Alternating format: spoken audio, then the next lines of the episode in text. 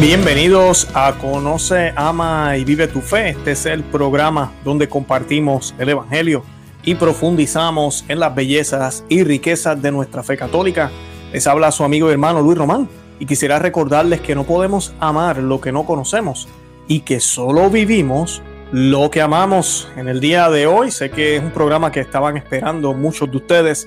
Mi reacción eh, a, esta, eh, a este motus propio del Papa Francisco, y sí, le seguimos llamando Papa, esto no hace que pierda el papado, al contrario, lo está ejerciendo. Eh, Tradicioni Custodes, se llama Custodies, eh, sobre el uso de la liturgia romana antes de la reforma de 1970. Y pues hoy lo que voy a hacer, eh, hay dos documentos, en algunos canales no hablaron de esto, yo voy a estar hablando de eso hoy voy a estar compartiéndoles la carta que acompañó el documento. La carta nos deja saber un poco eh, de lo que el Papa Francisco opina sobre la misa tradicional y vamos a estar viendo un poco de cómo afecta, ¿verdad? Esto. Porque pues ya muchos están diciendo, ya no va a haber misa tradicional. Bueno, ahorita mismo la hay y la, y la va a seguir habiendo o va a seguir existiendo dentro de la Iglesia Católica. Pero con este motus propio que de verdad es de lo más radical que ha salido en, los, en las últimas décadas. Eh, realmente volvemos otra vez a día uno, al día uno después de 1970, cuando el Papa Pablo VI impuso, porque sí, fue una imposición, la misa nueva. Y yo no estoy hablando de legitimidad, yo no estoy hablando de validez, yo lo he dicho aquí muchísimas veces. Eh, yo opino que la misa nueva es válida, Cristo se hace presente. Yo en ningún momento, yo no soy de los que hablan que, si celebramos la misa nueva caemos en grave pecado. Ahora, sí hemos caído en grave pecado como iglesia, el permitir las barbaridades que hemos visto en la misa nueva. Y es gracioso porque en este documento el Papa eh, lo menciona, menciona eh, unos problemas que hay con la misa nueva, pero lamentablemente no hay ninguna norma, no hay ninguna medidas para prevenir que la misa nueva esté siendo eh, utilizada como se utiliza ahora, de una manera, y no ahora, desde siempre, con una manera irreverente, donde hemos visto padres sacerdotes disfrazados de payaso, indios dando homilía, eh, hemos visto, yo recuerdo aquí cubrimos la noticia, uno en patineta, mujeres eh, haciendo la consagración al lado del padre, o niños, o laicos, vemos tantas cosas dentro de la iglesia, el padre bailando casi cualquier tipo de música, eh, en la misa nueva. La misa tradicional eso no sucede. Con la pandemia hemos visto que ha habido eh, un auge de la misa tradicional porque como es una misa, como le dicen por ahí, rígida, pues ha sobrevivido o se mantuvo durante la pandemia. Fueron las únicas que daban la comunión de rodillas y en la boca. ¿Por qué? Porque preservaron y mantuvieron lo que la Iglesia Católica siempre enseñó. Lamentablemente la misa nueva, eso se ha ido perdiendo, es una realidad, es una realidad, así de sencillo. Que si esa fue la intención de cuando se hizo la misa o no, yo no voy a hablar de eso hoy. Ustedes saben que ya yo he hablado de, ese tema, pero definitivamente eso se ha perdido en la misa nueva. Por eso el 80% de los católicos no cree en la presencia real de Cristo en la Eucaristía. Y muchos dicen, no, yo sí creo, sí, tú crees que es un símbolo, tú crees que es algo importante, tú crees que tiene unos efectos, pero realmente crees que es Cristo, porque si creyeras que fuera Cristo, tú te arrodillarías y lo recibirías en la boca. Tú no tendrías miedo a un catarrito y irías a la iglesia a recibirlo. Te darías cuenta cuán importante es. Te mantuvieras en gracia y no caerías en pecado mortal. No estarías usando anticonceptivo y viendo una vida sexual loca con tu marido o tu esposa. No estarías haciendo nada de eso. Pero lamentablemente, hoy en día nada de eso se habla, nada de eso importa porque realmente no creemos que sea Dios, el mismo Dios, Jesucristo, el crucificado y resucitado en cada misa. No lo creemos realmente con todo el corazón. Esa es la realidad. Lo hemos dejado de creer. Por eso cerramos las iglesias. Por eso estuvimos de acuerdo con los gobiernos y dejamos que el mundo viera que Jesús no es esencial. Los supermercados estuvieron abiertos. Los bancos inclusive dejaban que la gente fuera.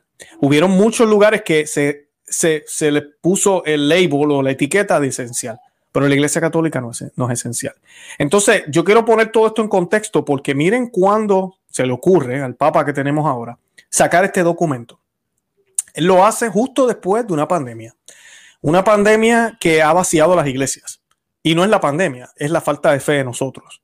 Eh, nosotros ya lo hemos hablado con varios invitados en el programa.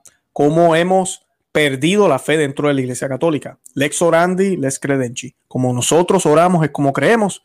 Y lamentablemente eso lo hemos dejado de hacer desde hace 60 años, cuando se hicieron la imposición de la reforma por el Papa Pablo VI, que fue la obra horrible, que no fue del Espíritu Santo hecha ese momento. Lamentablemente así. Y yo nací en una liturgia así, no, no sordo. Lamentablemente. Vuelvo una vez y, y repito, no estoy hablando de la validez, pero sí estoy hablando de cómo renunciamos a oraciones, renunciamos a gestos, renunciamos a la verdadera participación en la liturgia, que no se trata solo de hablar y de, y de, y de recitar oraciones en voz alta como un coro. Se trata mucho más que eso. Perdimos toda esa esencia para caer en lo que hemos caído ahora y estamos en crisis, una crisis horrible. El Papa Francisco yo creo que nunca ha celebrado la misa tradicional ni la conoce. Este Papa es el primer Papa que tenemos que no estuvo antes del postconcilio, antes del concilio, perdón, antes del concilio Vaticano II. Es el, resultado de todo lo que ha sucedido desde, desde allá para acá. Benedicto XVI se dio cuenta de los problemas y por eso hizo su morón pontífica en público para darle la libertad a, a, los sacerdotes de poder expresar la misa como la iglesia siempre lo expresó, de una manera reverente, cristocéntrica, una manera que de verdad es eucarística, que lleva a Dios Dios está ahí como quiera, pero que te lleva al ser humano porque somos débiles y nosotros necesitamos esa ayuda natural también.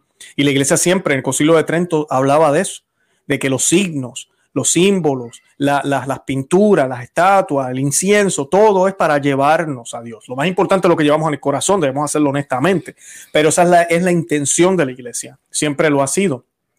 Y lamentablemente los modernistas reniegan de eso. Así son, reniegan de eso. Entonces dicen que lo de ahora es obra del Espíritu Santo y por dos mil años estuvimos equivocados. Así son los modernistas, son súper soberbios. Y hoy este documento lo que hace es que ratifica que solamente hay un rito, que es la misa nueva, eh, negando lo que dijo el Papa Benedicto XVI, que quien está vivo. Eh, o sea, que a quién le creo, a Benedicto XVI o al Papa Francisco, porque el Papa Benedicto XVI dijo que la misa nunca había sido abolida o prohibida, la misa tradicional. Ahora este Papa está diciendo que no más que no más. Ahora hay unas cláusulas y eso es lo que vamos a estar leyendo hoy. Pero antes de comenzar, yo quiero que hagamos un Padre Nuestro. Y lo vamos a hacer por el Papa Francisco, para ver si el Señor lo ilumina eh, y para que la iglesia también, porque nosotros tenemos opciones, eso voy a estar hablando hoy. ¿Qué podemos hacer para atraer más personas, más católicos a la tradición? La tradición dentro de la iglesia católica, el Espíritu Santo está haciendo que crezca. Sin el apoyo de las altas esferas de la iglesia, pero con el apoyo del Espíritu Santo. Bendito sea Dios por eso. Y esta oración la hacemos en el nombre del Padre y del Hijo y del Espíritu Santo. Amén.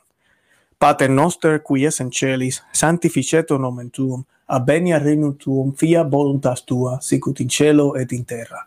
Pane nostrum quotidiano da nobis hodie, et denite nobis debita nostra, sicut nos dimitimus debitoribus nostris, endenos en trucas en tentaciones, se libranos lo malo. Amén.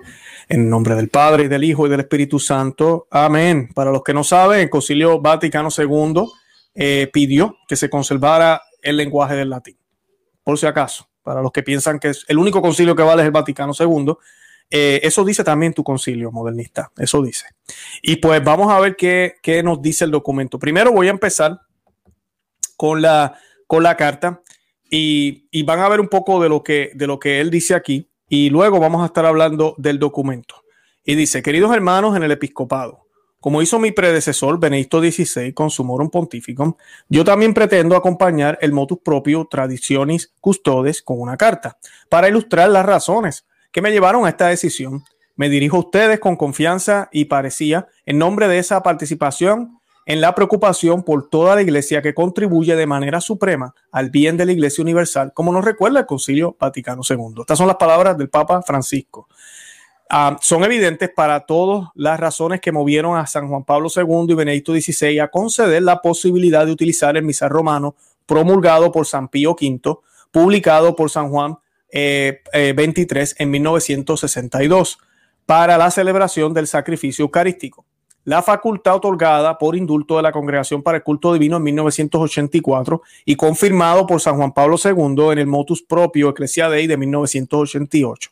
Fue motivada principalmente por el deseo de favorecer la recomposición del cisma con el movimiento liberado por el arzobispo Lefebvre. Y yo quiero parar ahí porque lamentablemente hay personas que tienen una confusión horrible con, con, con, con el Monseñor Lefebvre el arzobispo Lefebvre, disculpen, Él no fue comulgado por lo que creyó. No hay una sola cosa que él haya dicho que fuera contraria a lo que la iglesia siempre enseñó. Y cualquier persona seria que sabe de teología, que haya estudiado, y sacerdotes y obispos reconocen eso y lo saben. Ahora, la razón por la cual fue excomulgado fue porque ordenó cuatro obispos sin el permiso de Roma. Esa fue la razón. Ahora, si él no lo hubiese hecho, este movimiento no hubiese continuado. Y si ese movimiento no hubiese continuado, hoy no estaríamos hablando de esto. Y ¿saben qué? A pesar de este motus propio de hoy, la misa tradicional está más viva que nunca y va a estar más viva que nunca. Porque nadie puede hacerle la guerra a Dios. Nadie. Nadie. De ningún puesto de la iglesia puede hacerle la guerra a Dios. Y pues esta es la voluntad de Dios que este, esta forma de hacer la misa no se hubiese ido. ¿Por qué? Porque fue inspirada por el Espíritu Santo. No es una misa que nace en 1500 con el Concilio de Trento. Es una misa que fue formándose orgánicamente. San Pío V ah, logra unificar algunas cosas de las diferentes formas que había en aquel momento, pero hay una esencia que viene desde los apóstoles y esa esencia se mantuvo hasta el 1970. Lo que Pablo VI hizo fue un cambio radical. Él paró lo que el Espíritu Santo había hecho, puso un comité con protestantes y católicos e hicieron una misa distinta, ecuménica, basada en el hombre. Por eso es que hoy en día se piensa tanto en el hombre, porque el ex orandi y les credencia, eso es lo que hemos estado haciendo, el veneno nos hemos dado por, por décadas. Y eso es lo que sucede. Esa es la diferencia de esto. Y dimensiono todo esto porque ahorita el Papa Francisco va a tratar de ponerse en el lugar de San Pío V, tratar de decir que él está haciendo lo mismo, cuando tú estás tratando de unir a, a todos en algo que fue una interrupción. Así que no, estás completamente equivocado en, ese, en esa manera que estás diciendo o, lo que estás tratando de, llevar. Pero quería aclarar esto con Lefebvre porque la gente tiene esa mala concesión de él, de como si él hubiese predicado herejías o cosas que estuvieron mal. No, para nada. continúo, dice la carta del Papa Francisco. La petición dirigida a los obispos de acoger con generosidad las justas aspiraciones de los fieles que pedían el uso de ese misal tenía por tanto una razón eclesial para recomponer la unidad de la iglesia. Según ellos, esa fue supuestamente la intención, según ellos. Esa facultad fue interpretada por muchos dentro de la iglesia como la posibilidad de utilizar libremente el misal romano promulgado por San Pío V, determinando un uso paralelo al misal romano promulgado por San Pío, a mí, por Pablo VI. Para regular esta situación, Benedicto XVI intervino muchos años después sobre la cuestión, regulando un hecho dentro de la iglesia en el que muchos sacerdotes y muchas comunidades habían aprovechado con gratitud la posibilidad que ofrece el motus propio de San Juan Pablo II. Subrayando como este desarrollo no era previsible en 1988, el motus propio Sumorum Pontificam de 2017 pretendía introducir una regulación legal más clara, facilitar el acceso a aquellos, incluidos los jóvenes, que descubren esta forma litúrgica, se sienten atraídos por ella y encuentran allí una forma especialmente adecuada para ellos de encuentro con el misterio de la Santísima Eucaristía.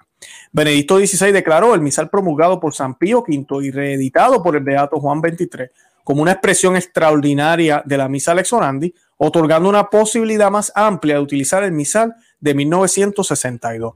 Y ahí yo recuerdo haber hablado de esto en uno de los programas. Eh, lamentablemente yo creo que pues eso fue un error. No, no podemos ver un, un, rito dividido en dos formas, una ordinaria y una extraordinaria, pero pues fue la forma en que Benedicto XVI nos los colocó, lo puso en aquella época ahí comenzamos a utilizar lo que se dice esa expresión, ¿verdad? La forma extraordinaria, la forma ordinaria, la ordinaria es la misa nueva, la extraordinaria es la misa tradicional. Yo he hecho varios programas para los que están viendo este tema y tal vez no saben. La misa tradicional es muy distinta. No son la misma misa, no es solo el latín. Es, es completamente diferente el enfoque, todo. Así que si usted nunca ha ido, pues no va a saber. Y tenga cuidado con lo que le dicen por ahí. Eh, Continúa el Papa. Apoyando su elección estaba la convicción de que esta disposición no, no pondría en duda una de las decisiones esenciales del Concilio Vaticano II, socavando así su autoridad. El motus propio reconoció plenamente que el misal promulgado por Pablo VI es la expresión ordinaria de la orandi de la Iglesia de rito latino. El reconocimiento del misal promulgado por San Pío V como una expresión extraordinaria de la lex orandi no quiso en modo alguno desconocer la forma litúrgica, sino que fue dictado por el deseo de responder a las insistentes oraciones de estos fieles, permitiéndoles celebrar el sacrificio de la misa según la edición típica del misal romano promulgado por el Beato Juan XXIII en 1962 y nunca abrogado como forma extraordinaria de la liturgia de la iglesia. Esas son partes del Sumorum Pontificam, por eso dice Beato Juan XXIII. En su discernimiento, le consoló el hecho de que quienes deseaban encontrar la forma querida por ellos de la Sagrada Liturgia aceptaban claramente el carácter vinculante del Concilio Vaticano II y que eran fieles al Papa y a los obispos. Esa era siempre la condición. Aquí en el programa yo lo he dicho muchísimas veces, yo sé que a muchos tradicionales les, caigo mal por eso. Yo jamás he dicho que, el Concilio Vaticano II no fue concilio, que no es válido, que hay, que hay que borrarlo. Yo no tengo esa posición. Yo creo que sí es un concilio más de la iglesia. Yo no creo que es el único magisterio de la iglesia, como el Papa nos dijo hace poco. Yo creo que todos los concilios son magisterio de la iglesia, todos. Y hay que leerlos a la luz de Cristo. Siempre hay que ir para atrás cuando hay algo ambiguo, algo que no se entiende. Lamentablemente los modernistas paran ahí. Concilio Vaticano II, Papa Francisco, ya no me interesa lo que dijo Benedicto XVI, Juan Pablo II. Y el Concilio Vaticano II porque es el último. Pero si no, también el Concilio Vaticano III. A ellos no les interesa lo que se dijo antes. Y, eso es un problema. Y pues esa es la posición mía y pues y somos fieles al Papa, independientemente de quién tengamos en la silla.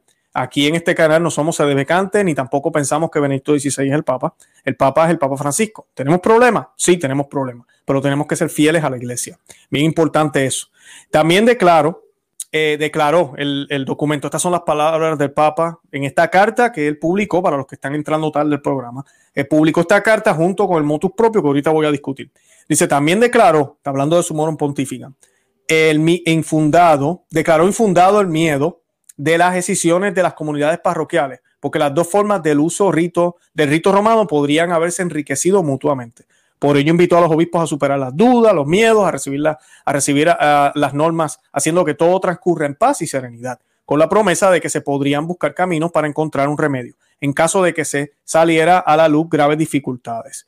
Trece años más tarde, dice el Papa Francisco, he encargado a la Congregación para la Doctrina de la Fe que le envíe un cuestionario sobre la aplicación del motus propio sumorum pontifica. Ustedes se acuerdan de esa noticia, nosotros la discutimos aquí también en un programa, se enviaron unos cuestionarios el año pasado y se le preguntó a los obispos que qué beneficios habían habido, pero las preguntas de verdad que son cuando uno pone preguntas como que buscando una respuesta, pues Lamentablemente sabíamos que las respuestas no iban a ser favorables hacia, hacia la misa tradicional y van, van a ver lo que pasa. Dice, dice el Papa, las respuestas recibidas revelaron una situación que me duele y me preocupa, confirmando la necesidad de intervenir. Lamentablemente la intención pastoral de mis predecesores, que habían pretendido esforzarse al máximo para que todos aquellos que verdaderamente desean la unidad puedan permanecer en esa unidad o encontrarla de nuevo, a menudo se ha pasado por alto seriamente. Una posibilidad ofrecida por San Juan Pablo II y con mayor magnanimidad aún por Benedicto XVI para recomponer la unidad del cuerpo eclesial en relación con las diversas sensibilidades litúrgicas. Sirvió para aumentar distancias, endurecer diferencias, construir contrastes que lastiman a la iglesia, obstaculizan su avance, exponiéndolo a riesgo de divisiones. La división se hizo desde que impusieron una misa, así de sencillo, desde que decidieron dar al Señor en la mano, desde que decidieron no recibirlo de rodillas, desde que decidieron declarar que cualquier religión nos puede salvar, desde que decidieron eh, hablar de diferentes caminos eh, o del ecumenismo este abusivo que se está predicando desde hace décadas. Cuando sucede todo eso, ahí empiezan las divisiones, Papa Francisco. No es con la liturgia, este es el problema grave que hay. Y pues eh, la liturgia obviamente es, no es la que causó la división. La que causó la división fue la desobediencia de los reformadores, que lo que hicieron fue destruir para traer un nuevo, un nuevo rito, una nueva forma de rito latino. Eso, eso es lo que sucede. Por eso es que hubo resistencia. Y claro, tú permites, eh, tú permites, no, el Espíritu Santo ha permitido que la, la, misa tradicional exista. Pues claro, va a haber un contraste, la gente va a cuestionar, van a haber preguntas, y eso es lo que ha estado pasando. Así de sencillo, eso es lo que ha estado pasando por, por estos años. Después del 2007, con su moron pontifican, las comunidades han aumentado grandemente. Ahorita mismo las comunidades han, se han triplicado, comunidades tradicionales, se los digo yo porque yo voy a varias de ellas. Y, han aumentado, ¿por qué? Porque fueron las únicas que se han mantenido fieles la gente tiene sed de Dios. La gente no quiere escuchar a alguien políticamente correcto predicar. Miren al padre Alman. El padre Alman empezó a hacer su misa tradicional y a predicar como tenía que ser. Eso es lo que queremos, lo que buscamos, no porque nos guste más, sino porque es lo que el Señor nos manda, ejemplo de Él, ejemplo de Él. Pero hemos decidido caminar este camino de unidad. Cuando Él habla de unidad, me da gracia porque no solo la unidad de la iglesia, supuestamente, es esta unidad con el mundo. Una misa que no habla de estos temas, una misa que todos son bienvenidos. Mira lo que está pasando en Alemania. En Alemania acaban de bendecir las parejas homosexuales. ¿El Papa ha sacado un motus propio para hablar de eso? No, nada. ¿Ha sacado un motus propio para hablar sobre las comuniones a los protestantes? Nada. Pero vámonos contra los tradicionales. ¿Por qué? Porque te hacen ver mal. Eso es lo que le pasa a todos estos obispos, les hace ver mal. Y allá fueron a quejarse con papá. Y fueron a decirle, mira, es que esta gente hace la liturgia muy bella y nosotros la hacemos de esta forma, pero yo no quiero pasar todo ese trabajo y me gusta mi, misa de 35 minutos y mi corta homilía y no tener que hablar de esos temas que hablan ellos. Pues esta gente, mira, está yendo muchas personas para allá. Ellos siguen dando la comunión en la boca y yo, a mí me da lo mismo, yo, me hacen quedar mal. No, no, no, no, no, no. Papa, haga algo, papa, haga algo. Y el Papa, bueno, ahí viene, ahí va, porque está con ellos también. Ahí va y lo hace. Eh, lamentablemente eso, eso es lo que, lo, lo que ha pasado. Eh, dice aquí que él está igualmente afligido por sus abusos. Estas son las palabras del Papa Francisco, una carta que él publica junto con el motus propio. Estoy igualmente afligido por los abusos de un lado y del otro en la celebración litúrgica. Como Benedicto XVI también yo estigmatizo que en muchos lugares las prescripciones del nuevo misal no se celebran fielmente pero incluso se entiende como una autorización o incluso como una obligación a la creatividad, lo que a menudo conduce a distorsiones hasta el límite de lo que es soportable. Y quiero parar ahí. Esa línea yo se lo agradezco al Papa y tiene toda la razón. ambos lados, ¿verdad? Hay que tener cuidado. Eh, yo por, por eso decía al principio, hay algunos tradicionales que me detestan, porque yo no digo que la misa nueva no es válida. Yo no me voy a poner con esa. Eh, y eso es lo que ellos buscan que nosotros empecemos a decir. No, tenemos que dar ejemplo. Aquí somos fieles a la Iglesia Católica, pero la manera tradicional eh, eh, eh, de la misa, la que siempre celebraron los grandes santos, la que siempre fue cristocéntrica, es la que ha acercado a mi familia a Cristo, la que me ha acercado a mí a Cristo. Es, es, está ahí, es, parte del Espíritu Santo, obra del Espíritu Santo. ¿Por qué la vamos a prohibir? ¿Por qué la vamos a abolir así nomás? Por una liturgia que para nada que honestamente en muchos lugares es horrible. El mismo Papa dice que llega al límite de lo que es soportable. Pero tristemente, el motus propio que yo voy a leer ahorita tiene ocho puntos para normalizar, auditar y limitar la misa tradicional. Papa Francisco, ojalá él vea este video, Papa Francisco. Le digo en claro español, le dice uno de sus hijos, uno de los hijos de la iglesia, ¿cuándo va a sacar las ocho artículos, ocho normas para el nuevo sordo, para la misa nueva? Que bastante abusos que hay hay más abusos que en la tradicional. Yo sé que en la misa tradicional también hay sus grupitos donde hay gente que hablan cosas que no deberían estar hablando. Por eso yo lo he dicho aquí en el canal. Hay grupos allá afuera hablando de que usted no es el Papa, de que la iglesia ya no es iglesia, de que la iglesia paró en los 1970, que no han habido Papa, que la silla está vacía. Bueno, todas esas teorías que hay allá afuera. Pero la gran mayoría de los tradicionales o las personas que vamos a la misa tradicional, esa no es la razón. Vamos a la misa tradicional porque queremos mostrarle a Jesús Eucaristía a nuestros hijos, porque queremos acercarnos a Dios reverentemente, porque sentimos el deseo de arrodillarnos y, adorar a Dios como lo que es, como Dios. Yo no adoro a Dios como, como festejo en una discoteca, aplaudiendo y moviendo las caderas, como hacen en las misas nuevas. Yo quiero adorar a mi Dios con unos cantos sacros que fueron establecidos por la iglesia por inspiración del Espíritu Santo de una manera única, que se sabe, cualquier persona que pasa, un ciego, con escuchar. Nada más sabe que eso es una misa. Pero ahorita con la música que se canta, no, el ciego no sabe, estoy al lado de un club, esto es la barra de la esquina o es la Santa Misa, no sabe. Por el tambor, la guitarra y la gritería que tienen adentro. Por eso es que vamos, nada que ver por estar en contra de nadie, ni en contra del Vaticano II, ni nada de eso. Queremos recuperar lo que es cristiano, queremos acercarnos más a Dios, queremos mostrarle al mundo que Jesús existe, que Dios está vivo en la Santa Misa. Y la realidad es que la Misa Nueva, en muchos lugares, la gran mayoría de ellos, no promueve eso. Lo que promueve es una reunión comunal, un sitio donde llega el Padre y dice bienvenidos a la misa. Hoy es el tercer domingo del año litúrgico. Recibamos al coro un aplauso para la directora que es nueva hoy. Bueno, pues hoy vamos a leer tal cosa. Y ese es el tipo de, eh, vamos a decir, reunión que tienen. Que el Señor se hace presente. Claro que sí.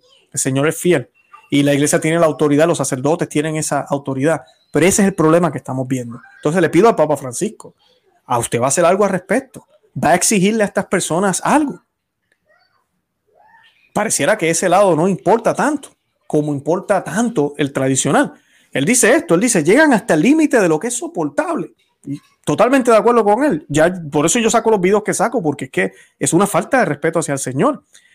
Sin embargo, me entristece y aquí va la parte donde realmente se entristece más. Sin embargo, me entristece un uso instrumental del misal romano de 1962, cada vez más caracterizado por un creciente rechazo no solo a la reforma litúrgica, sino al Concilio Vaticano II, con la afirmación infundada e insostenible de que ha traicionado la tradición y la verdad de la iglesia. Ya lo dije, esa no es la razón por la cual nosotros queremos tener misa tradicional, Papa Francisco. Esos son labels que nos han puesto. Y es gracioso porque se habla por ahí de no juzgar. Usted es el primero que dijo, no, ¿quién soy yo para juzgar? Mm, aquí está juzgando a toda la comunidad tradicional como unos que piensan que el Vaticano II ha sido una traición, que la misa nueva ha sido una traición y que, y que la verdad solo está en la misa, en, la iglesia eh, tradicional. Y eso no es cierto, la verdad es Cristo. Y Cristo está presente, donde dos o más en uno se, se reúnen en su nombre. Y yo creo que Cristo está presente en todas las iglesias católicas. Yo no tengo duda de eso. Ahora sí creo también que en muchas iglesias católicas lo estamos tratando como cualquier cosa. Ahí está la diferencia. Yo sí creo que Él está presente. Yo sí creo que la iglesia está y el Espíritu Santo en todos los templos de, la iglesia católica.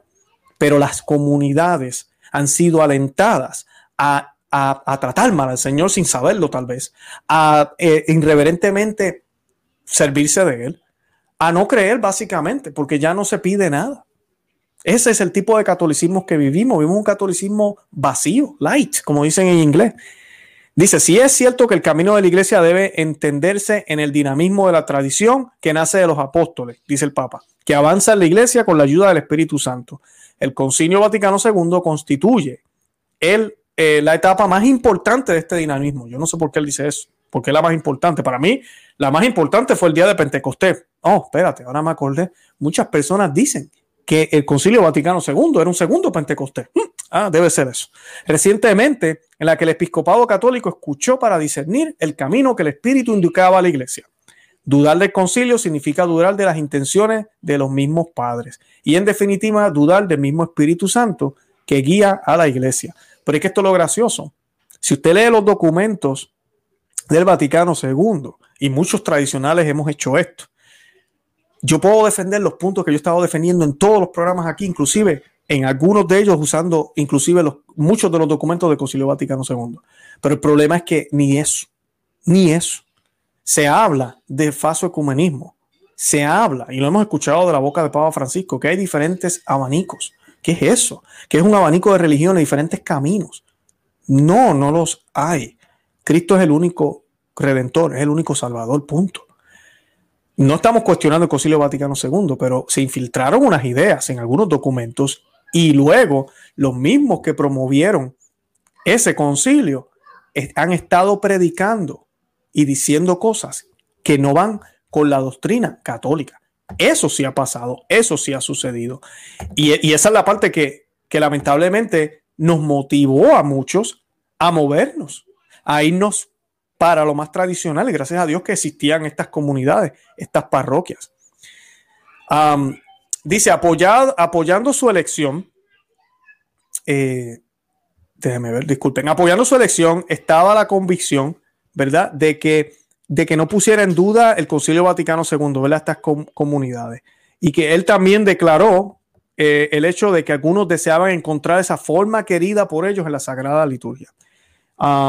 Continúa el, Papa Francisco, dice, el propio eh, Concilio Vaticano II arroja luz sobre el significado de la opción de revisar la concesión permitida por mis predecesores. Entre los votos que los obispos han indicado con más insistencia surge el de la participación plena, consciente y activa de todos en el pueblo de Dios en su liturgia, en línea con que ya firmaba Pío XII en la encíclica Mediator Dei sobre la renovación de la liturgia.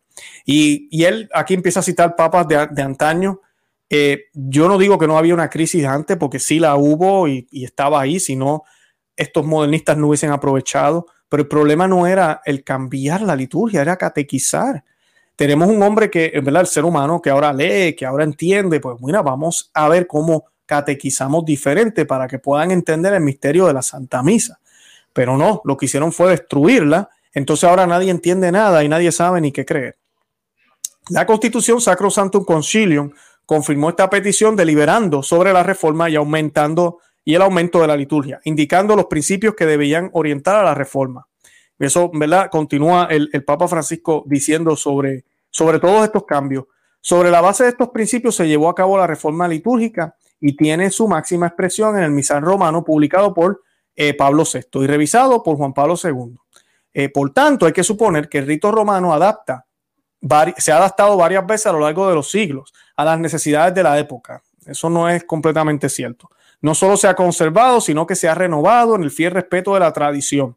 Quien desee celebrar con devoción, según la forma litúrgica precedente, no tendrá dificultad en encontrar en el misal romano reformado, según la mente del Concilio Vaticano II, todos los elementos del rito romano, en particular el canon romano, que constituye uno de los elementos más característicos. Y sí, hay, una, hay unos elementos, eso sí es verdad, pero no todos, como dice, no todos. Ya les dije que ha ido a la misa tradicional y ha ido a la misa no solo sabe de qué estoy hablando. Son dos cosas completamente distintas. Una última razón quiero añadir, dice el Papa, el fundamento de mi elección, la estrecha relación entre la elección de las celebraciones según los libros litúrgicos anteriores al concilio y el rechazo de la iglesia y sus instituciones en nombre de, lo que ellos consideran la verdadera iglesia. Este es un comportamiento que contradice la comunión alimentando ese impulso a la división. Yo soy de Pablo, en cambio pertenezco a Apolo, yo soy de Cefás, yo soy de Cristo. Es gracioso porque los modernistas, ellos no, ellos no, no dicen esto supuestamente, eh, lo están haciendo. No, no, Concilio Vaticano II, no, pero es que Trento dijo, no, pero después del concilio, después, pues estás haciendo exactamente lo mismo. Es bien distinto cuando uno utiliza varios concilios y miras lo que dijo la iglesia y enseñas el punto que la iglesia enseñó, a quedarte solamente en lo que la iglesia está diciendo ahora. Así que dice, respondiendo a sus solicitudes, tomé la firma decisión de derrogar todas las normas, instrucciones, concesiones y costumbres anteriores a este motus propio y de conservar los libros litúrgicos promulgados por eh, Pablo VI y Juan Pablo II en conformidad con los decretos del Concilio Vaticano como la única expresión del ex orandi del rito romano. Eh, y él continúa, esta carta es un poco extensa, yo lo voy a dejar ahí para ir ya al motus propio, pero esa es más o menos la, mentalidad que él tiene. Y pues él menciona también en la carta eso de que él está tratando de hacer lo mismo que hizo el Papa Pío V, quien unió a todas las liturgias. Pero el problema de esto es que la diferencia fue que el Papa Pío V se basó en lo que venía de los apóstoles. Cualquier cosa que vino después de 200 años no fue incluida en ese nuevo canon de la misa. 200 años después de, ser apostólico, ¿verdad? Eh, esta misa que él dice que está uniéndonos o que nos quiere llevar a donde Pablo VI nos llevó, porque eh, no, esto no es invento de Francisco, esto ya, ya existía, así que no podemos echarle la culpa a él completamente. Eh, surgió 1970 años después de los apóstoles. Vamos a, vamos a meditar eso. 1970 años después, y ah, no, no, vamos a hacer uno en un rito que nació 1970 años después, en una forma que nació 1970 años después.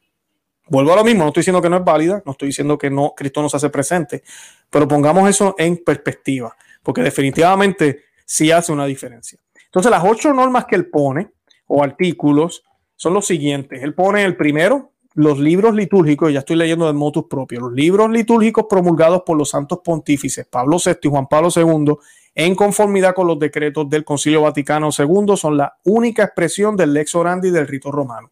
Así que se acabó su morum pontificum, lo que nos dijo el Papa Benedicto XVI, que había una forma ordinaria y una forma extraordinaria, ¡boom! murió. Artículo 1 se acabó, no hay más discusión, esa es la forma eh, de la iglesia del rito romano, el Novus Ordo de la misa creada por Pablo VI en 1970. Una misa que no tiene ni 100 años. Al, obispo diocesano como moderador, dice el artículo 2, y promotor y custodio de toda la vida litúrgica en la iglesia particular que le ha sido confiada, le corresponde la regulación de las celebraciones litúrgicas en su propia diócesis.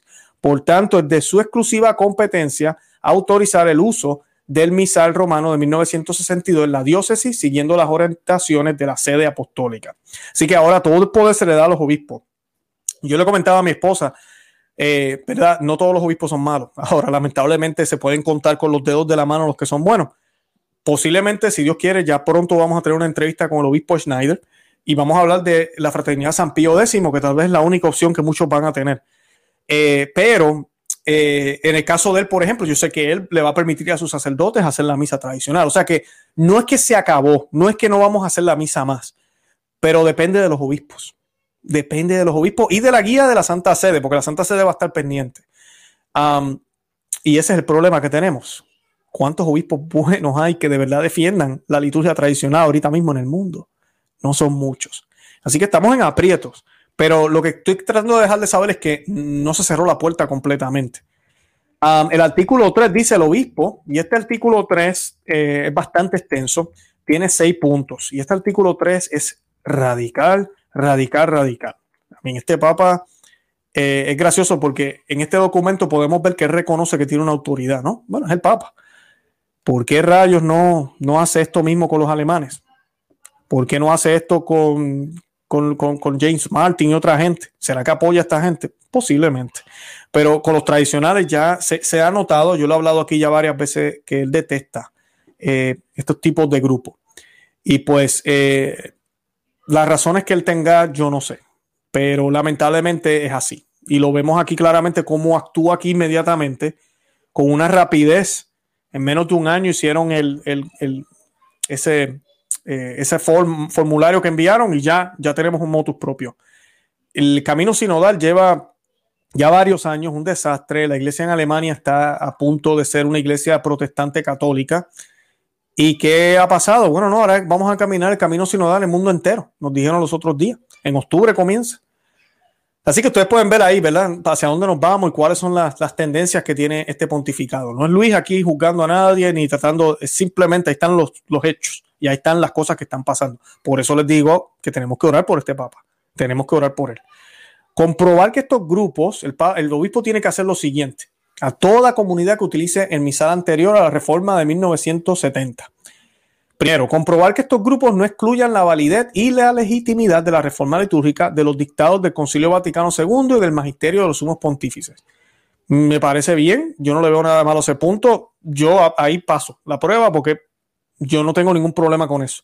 Pero sí hay unos grupos pequeños dentro de los grupos tradicionales que lamentablemente predican cosas que no deberían estar diciendo. Yo lo he mencionado aquí en el programa por eso algunos de ellos me detestan. Eh, y me imagino que esos son los que él quiere que los obispos estén pendientes. Ahora, el problema es que esto es el juicio de un obispo. Si tenemos un obispo malo o un obispo, ¿verdad?, extremadamente modernista, posiblemente van a haber cosas que va a mirar en la liturgia que él va a pensar que van en contra del Concilio Vaticano II y va a buscar la forma de decir, ¿sabes qué? Ustedes no van a poder seguir celebrando esta misa. Por eso les, dije, todo está en las manos del obispo ahora.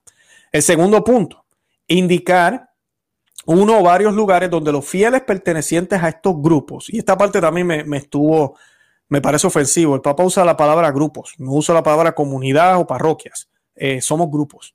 Así que si usted va a misa tradicional, nosotros somos un grupo, un grupo de la iglesia.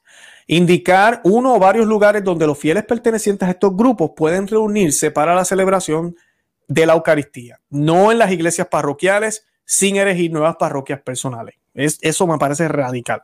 O sea que el obispo es quien va a decidir dónde se va a celebrar.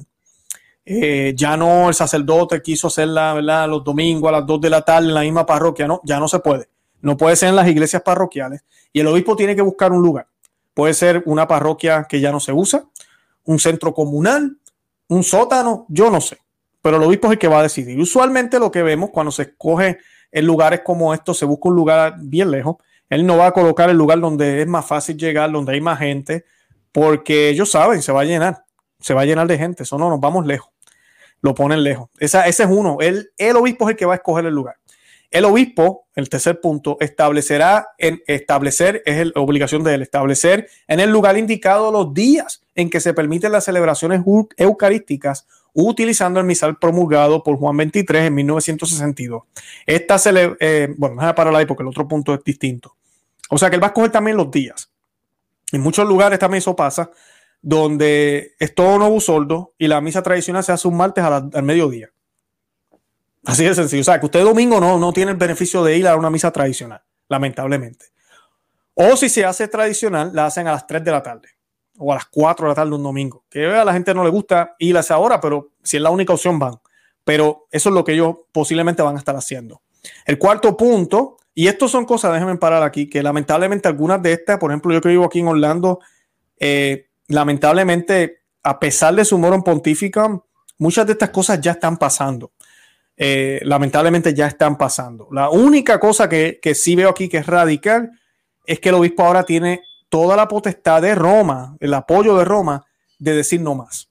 Y vamos a empezar a ver noticias de esto. Acuérdense que se los digo. Vamos a empezar a ver sitios. Ya lo vimos en Francia ahora recientemente, que van a sacar a la Fraternidad de San Pedro, el Instituto de Cristo Rey, Diocesanos no más. van, van a empezar a sacar y tienen todo el apoyo ahora con este modus propio. Pueden hacerlo si, si les da la gana. Eh, en estas celebraciones las lecturas se proclamarán en lengua vernácula utilizando las traducciones de la Sagrada Escritura para usos litúrgicos aprobadas por las respectivas conferencias episcopales. O sea que lo que el Papa está diciendo aquí, a mí me parece un poco extraño, pero la, misa tradicional, para los que no saben, las lecturas son parte de la misa, es parte de, es parte de la ofrenda. Por eso se hacen en latín.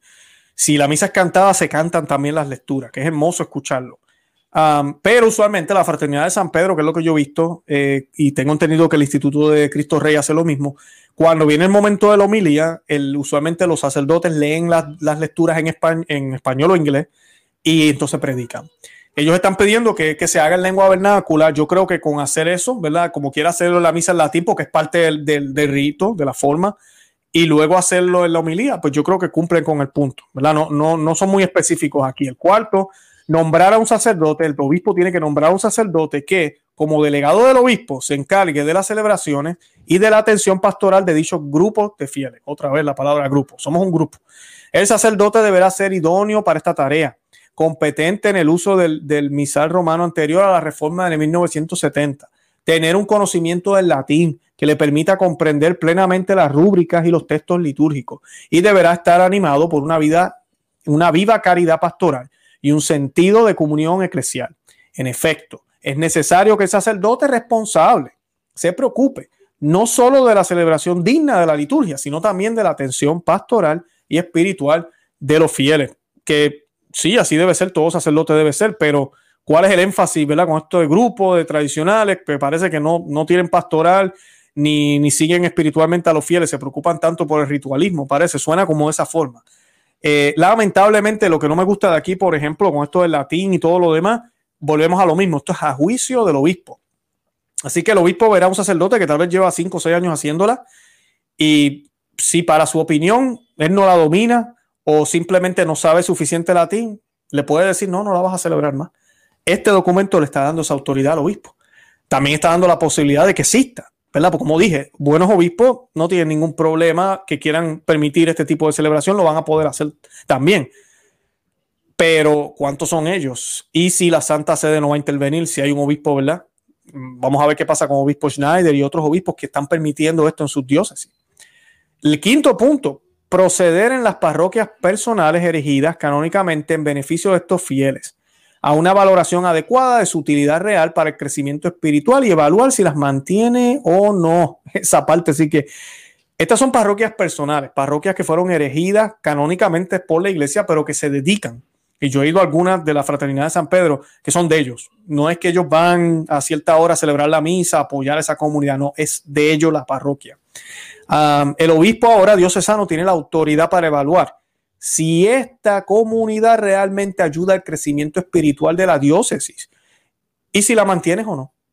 Así que imagínense, esa, esa es la situación que tenemos ahora. Se está dando no tan solo el poder que tenían antes, sino a un poder aún mayor a los obispos. El sexto, cuidar de no autorizar la creación de nuevos grupos. Ah, no más nuevos grupos. Así que aquí vemos ya un corte en términos del crecimiento no más nuevos grupos. El, Papa le está diciendo a los obispos, asegúrense de que no salen nuevos grupos. Lo que existe ahora, manéjelo y se acabó. Por eso yo les voy a seguir diciendo y les invito en el día de hoy que busquen el enlace que yo les voy a compartir en la descripción del video. Hay un enlace donde eh, yo publico un directorio de misas tradicionales en comunión con Roma, en comunión con el Papa, que, que están en el mundo entero y vayan a esos lugares, así les queda dos horas de su casa. Tenemos que llenar estos lugares, porque ellos quieren lidiar con estos grupos pensando que algún día se van a acabar, pero con el Espíritu Santo no se pelea, usted no va a ganar, por más que pelee la batalla, lo trataron en los 70, estamos en el 2021, miren esto, lo agresivo que fueron en esa época, lo que tuvo que pasar más el de febrero y lo que pasaron muchos y todavía estamos en el 2021 y esta lucha continúa. ¿Usted no cree que esto es eh, básicamente David contra Goliat. ¿Sabe? La iglesia tiene todo el poder del mundo. La iglesia tiene eh, la autoridad también, pero tiene poder en términos de dinero, en términos de, de gente. Y la misa tradicional no se les va la están tratando de borrar, la han tratado de quitar y tapa aquí, tapa allá y sale, sale, sale, y vuelve y sale. Pasa esta pandemia, se triplican los grupos. Por eso que esto está pasando ahora. Porque aquí ya esto es un problemón. Es un problema. ¿Quién iba a decir? ¿Verdad? Que 70 años después iba a haber un revivamiento de la forma de la misa que Pablo VI quiso abolir. ¿Quién diría? Solo Dios. Solo Dios, el Espíritu Santo. Bendito sea Dios. Así que Vayan a estas iglesias para que sigan fuertes y para que sigan llenándose. Eh, el artículo 4, ya voy al artículo 4, terminé con el 3, dice los prevísteros ordenados después de la publicación de este motus propio que quieran celebrar con el misal del 62 deberán presentar una solicitud formal al obispo diocesano que consultará la sede apostólica antes de conceder la autorización. O sea que los seminaristas que me están viendo, que muchos me han escrito, que el Señor los bendiga, eh, si usted no ha sido ordenado y está en un seminario diocesano, me da pena decírselo, pero usted no va a poder celebrar la misa tradicional y muchos de ustedes yo sé que ya lo tenían en mente, a menos que le den un permiso. Así que trate de ver a ver si lo consigue. No estoy diciendo que no lo trate de hacer, pero se le va a hacer bien difícil. Los que me escuchan que todavía no están en seminarios, busque la fraternidad de San Pedro, es el consejo que yo les doy siempre. Eh, también está la opción de la fraternidad de San Pío X, aunque hay un problema eh, jurídico. Porque ahora con las diócesis se le va a hacer bien difícil si usted quiere, ¿verdad?, ofrecer la misa de esta forma. Se le va a hacer bien difícil. Así que hágalo de esa manera. Aquí no menciona la fraternidad de San Pedro. Eh, la fraternidad de San Pedro, en sus, ah, cuando ellos ordenan sacerdotes, la única misa que ellos celebran, es su misión, así fueron creadas en, en la época de Juan Pablo II, es la única misa que ellos hacen, la misa tradicional. Así que yo no veo la necesidad de que le concedan un permiso, no sé cómo lo van a hacer. Aquí este documento no menciona nada. Yo me imagino y voy a tratar a ver si consigo eh, personas de la Fraternidad de San Pedro, a ver si saben algo, me pueden iluminar un poco con esto, qué es lo que se va a hacer. Eh, porque dice que nadie, después de este motus propio que quiera celebrar la misa, la podrá celebrar, sacerdotes nuevos, a menos que tenga un permiso. Eh, yo imagino que si tenemos cinco seminarios, seminaristas en el seminario de la Fraternidad de San Pedro ahí en México, en Guadalajara, pues a mí, ellos no, ellos no enseñan otra misa. yo me imagino que ya tienen el permiso, no sé. Eh, eso lo tendría que hablar con ellos, pero esa es la circunstancia ahorita mismo. Diocesanos, y yo conozco seminaristas diocesanos que, tenían pensado hacerlo, mm, no van a poder. Prohibido, eh, gracias a Papa Francisco.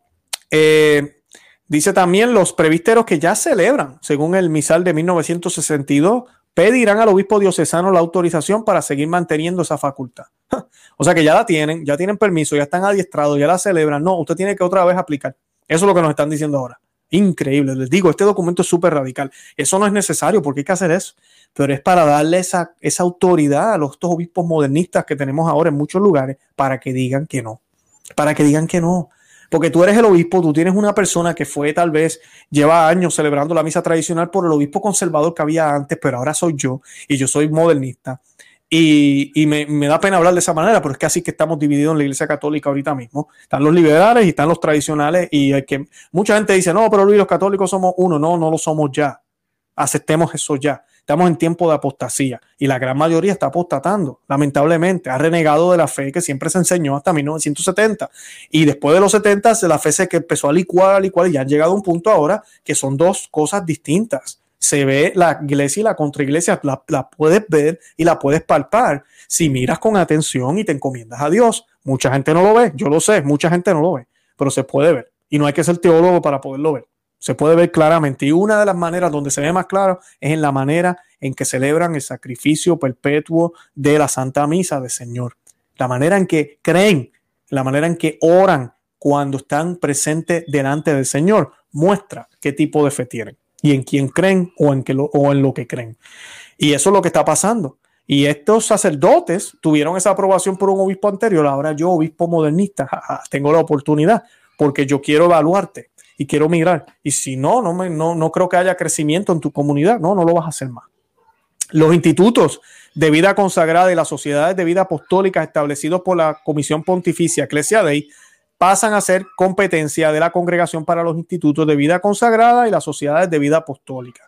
Básicamente le han dado nuevos jefes a, los, a la Fraternidad de San Pedro. Me da pena con, todos ustedes.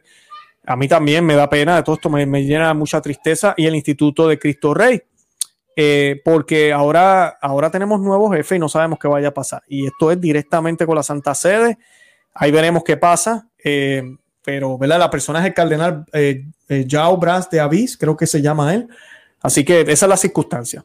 También la Congregación para el Culto Divino, dice el número 7, y la disciplina de los sacramentos y la Congregación para los Institutos de Vida Consagrada de las Sociedades de Vida Apostólica para los asuntos de su competencia ejercerán la autoridad de la Santa Sede, vigilando la observancia de esas disposiciones.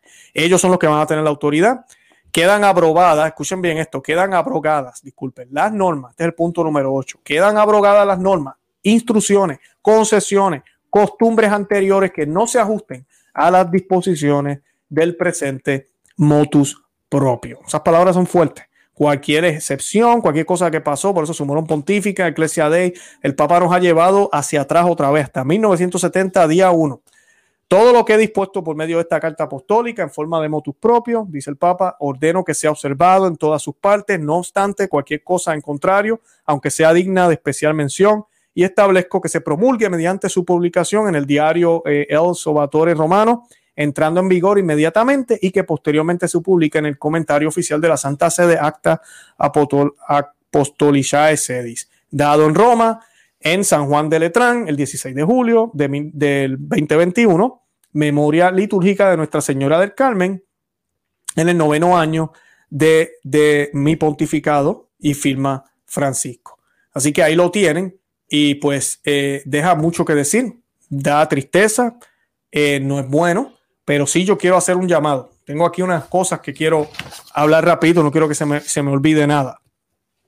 Eh, ya les hablé de, de, de, de, las circunstancias. Les hablaba al principio del programa de que esto no es accidente que pase ahora. Está, las comunidades tradicionales están creciendo um, de una manera acelerada. Es increíble.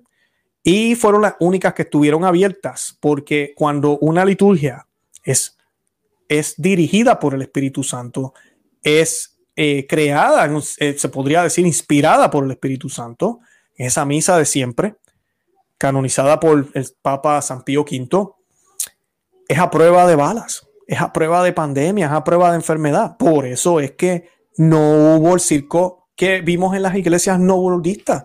Amiga y amigo, que tú vas a la iglesia nueva, te voy a decir como tú sabes, porque en la mía yo no vi eso. Te amarillo, una flecha para aquí, otra para allá. Una persona como policía diciéndote, súbete la máscara. El sacerdote con máscara todo el tiempo. No hay agua bendita en, el templo. El tabernáculo hace rato lo sacaron, así que no está ahí ya. Eh, la comunión solo en la, en la mano. El agua bendita la tiran al suelo cuando te tocaba bendecir. La ceniza te la ponen de lejito. Bueno, ¿qué no vimos? Todo eso te pasó, cambia de parroquia. Cambia de parroquia. Eso no es católico, es una iglesia apóstata. Así de sencillo. Esa parroquia es apóstata, no la iglesia, disculpen. Esa parroquia. Por eso yo le sigo diciendo, busquen lugares tradicionales. Los lugares que yo fui, nada de eso pasó. Porque el rito no permite que se haga eso. Y es gracioso porque el Papa lo reconoce en el documento. Él dice, han llegado hasta lo, hasta lo que es, hasta el límite de lo que es soportable. Pero yo no veo ocho normas en el documento que limiten y obliguen al obispo a evaluar esas comunidades eh, modernas que están haciendo la misa mal, que están haciendo abusos litúrgicos. No, no. Porque es que los abusos litúrgicos abren las puertas, permiten que la gente llegue más, estén más cerca de la comunidad, la cultura y nos podamos expresar porque la misa ahora es para expresarnos. Es, es, ese es mi punto. Ahí donde está la diferencia, ahí donde está el problema. ¿Dónde está el documento contra los alemanes? ¿Dónde está el documento así firme como este contra la comunión a los protestantes? Nada de eso, nada de eso lo vemos aquí. Nada de eso lo vemos aquí. Así que es triste ver esto. Eh, como dije ya, él admite que hay problemas con la misa nueva. Eh, y lamentablemente es una batalla que el demonio quiere hacer en contra de lo que demuestra a Cristo plenamente. Yo digo que la misa nueva no muestra a Cristo, pero la misa tradicional, si usted va a las dos, usted se va a dar cuenta. Se va a dar cuenta. Es del cielo a la tierra una diferencia increíble. Así que si no, no son buenas noticias. Ahora, lo que sí quiero decirle a los que me están viendo, esto no es momento para empezar a hablar mal del Papa. Y yo no he hablado mal aquí del Papa, yo simplemente he estado cuestionando algunas cosas y diciendo lo que nosotros pensamos para que se quiten esas malas ideas y falsas percepciones que hay de las personas que van a la misa tradicional. Como si ir a la misa tradicional fuera algo ilegal, como si ir a la misa tradicional fuera pensar que el Concilio Vaticano II fue inválido, que odio la iglesia. No, sigo en la iglesia. Pues si no, si no la quiero, pues me voy a una iglesia pentecostal. No, pero lamentablemente esas son las percepciones que hay. Y yo percibo muy claramente en la carta que leí al principio, el Papa tiene esas concepciones de los grupos tradicionales. Lo triste de esto es que actúa de esta manera en contra de estos grupos en vez de buscar tal vez a esos pequeños grupos que tal vez hay dentro de los tradicionales que sí están muy mal diciendo que, que no hay papa o lo que sea. Pero también sé justo si realmente lo que tú quieres es erradicar el problema en ambos lados y unir a la iglesia en una liturgia plena como debe ser, pues ve a de los modernistas también y ponle reglas.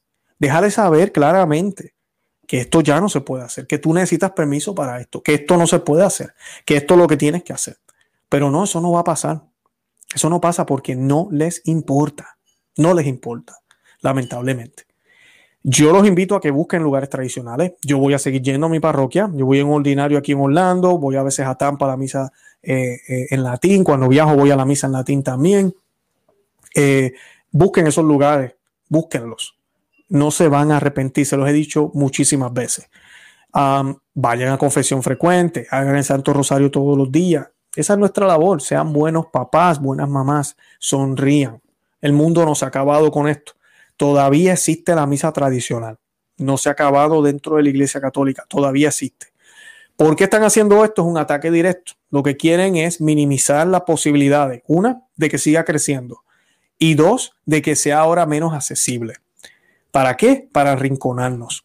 Y luego que nos arrinconen, no sé si nos van a excomulgar, nos van a votar, no sé qué vaya a pasar. Pero ese es el plan, ahorita mismo se ve claramente. Así que tenemos que orarle a Dios para que el Señor ilumine a los líderes, comenzando por el Papa. Porque ahorita en estos tiempos de oscuridad es cuando más reverencia, es cuando más Cristo necesitamos. Y es triste que justo después del COVID tenemos toda esta crisis con el nuevo orden mundial y vienen y salen con estos ataques. En serio, esto es prioridad para ellos ahora. Esto es prioridad. Cuando ahorita mismo están pasando muchísimas cosas allá afuera en el mundo, muchísimas, en diferentes lugares, en Canadá, en Cuba, en Venezuela, en todos los lugares del mundo, no, no, no, vamos a sacar un motus propio en contra de estos tradicionales. Porque ese es el problema más importante que tenemos ahora. Así que unidad, dicen que están buscando, lamentablemente la iglesia está muy dividida. No empezó con Francisco, pero definitivamente este pontificado tampoco ha ayudado. Así que tenemos que orarle a Dios por eso. Yo voy a hacer un Ave María para terminar el programa. Eh, pero antes de hacer esa Ave María, y lo vamos a hacer por el Papa Francisco, yo quiero que ustedes, por favor, eh, bien importante lo que les voy a decir. Eh, oren por él. Y yo sé que a mucha gente le da rabia estas noticias. Yo no puedo orar por él. Oren por él. Nuestro Señor nos pidió que oráramos por todos, amigos, enemigos, a quienes amamos, a quienes no amamos, quienes nos caen bien, quienes están de acuerdo con nosotros. Oren por él. Oren por toda la Iglesia Católica y mantengámonos firmes en lo que, en lo que tenemos que hacer. Que entendamos que la obediencia a Dios ciega es solamente a Dios. La obediencia ciega es a Dios tenemos que ser fieles al papado, tenemos que ser fieles al papa. Pero si yo como papá, usted como mamá, usted sabe, ¿verdad? La iglesia nos enseña esto, que si yo cambio esto, porque el papa, el obispo, el sacerdote me dijo que dejara de hacerlo y me aleja de Dios, yo no tengo que obedecer eso. Y eso no significa ser infiel. Eso no significa ser infiel. Yo sigo reconociéndolo a él como papa, yo sigo reconociéndolo a él como obispo, como, como sacerdote, al otro, aquel porque yo quiero estar en comunión con mi iglesia, obviamente. Eso es lo que se nos pide. Pero obediencia ciega solo a Dios. Bien importante que entendamos esa diferencia. Es bien difícil de entender para muchos. Entonces vienen a conclusiones locas. No hagamos eso para que no nos acusen de lo que no somos. Nosotros no somos sismáticos, no somos divisores. Predicamos el amor, predicamos la tolerancia, queremos y amamos a nuestra iglesia católica y queremos adorar y alabar a Dios como se lo merece, como lo que es, como Dios. Así de sencillo. Eh, les invito a que se suscriban aquí al canal. Conoce, ama y vive tu fe. Eh, también estamos en Perspectiva Católica, es otro canal que tenemos, por si no lo sabían, Perspectiva Católica con Luis Román. Eh, tenemos un grupo o un ejército de cristeros. Eh, um, tenemos bastantes ya seguidores, gracias a Dios ahí. Yo tengo ya alrededor de 12 videos, si no me equivoco. Son exclusivos para ellos. Hay un botón aquí debajo que dice Join. Yo estoy dejando el enlace también en la descripción para convertirte en miembro cristero. Da clic ahí, verás los detalles. Además, también estamos en Patreon si nos quieren apoyar. En Patreon también ellos tienen acceso a ese material. Y pues estamos también en Facebook, Instagram y Twitter por Conoce, Ama y Vive tu Fe. Para que me sigan ahí, yo a veces comparto material escrito, noticias, eh, doy adelantos de los programas, cortos, ¿verdad? Videos corticos, cositas así, para que no se las pierdan y así me siguen por esos medios también. Bueno, y hacemos este Ave María y lo vamos a hacer uh, in nomini Patri, et Fili, Spiritus Santi. Amén. Ave María, gratia plena, Dominus tecum. Benedicta tui mulieribus et benedictus fructus ventris tui, Jesus. Santa María, Mater Dei, ora pro nobis peccatoribus, nunc et ora mortis nostre. Amén. Gloria Patri, Filio, Spiritus Santo, sicut erat in principio, nunc en semper, et in secula seculorum. Amén. Santa María Corredentora, ora pro nobis, en nombre del Padre, del Hijo y del Espíritu Santo. Amén. Bendito sea Dios. Yo con eso me despido. Déjenme sus dudas en el, comentario. De verdad que compartan el video de la manera que me pueden apoyar. El canal ha seguido creciendo muchísimo, pero la manera que me pueden apoyar dándole me gusta, bien importante, y dándole el botón de compartir a Facebook, a otras personas en WhatsApp, en Twitter, que se enteren que existimos. De verdad que los amo en el amor de Cristo y Santa María, ora pro nobis.